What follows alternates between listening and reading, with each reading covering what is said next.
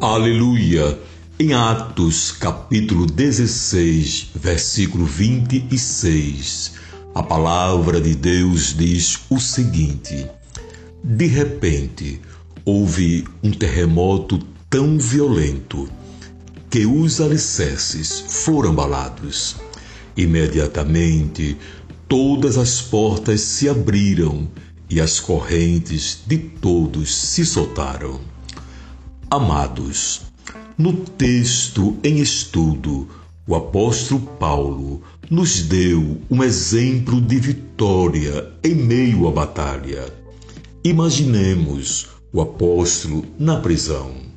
Ele estava sentado no chão frio e duro, incapaz de mover-se com os pés presos firmemente ao tronco e o sangue vertendo dos ferimentos em suas costas.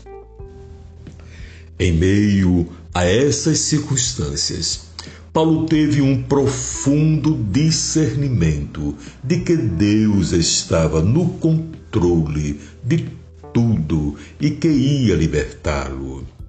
Então Paulo começou a entoar cânticos de louvor e adoração a Deus, cantando cada vez mais alto.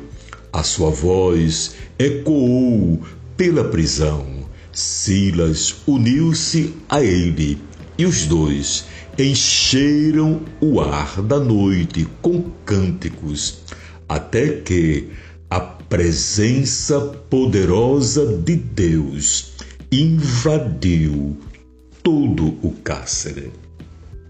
O Senhor não apenas supriu as necessidades de Paulo e Silas com um milagre, como resultado da manifestação de seu poder, o carcereiro foi salvo com toda a sua casa lembre-se de substituir a aflição pela adoração e seu milagre acontecerá.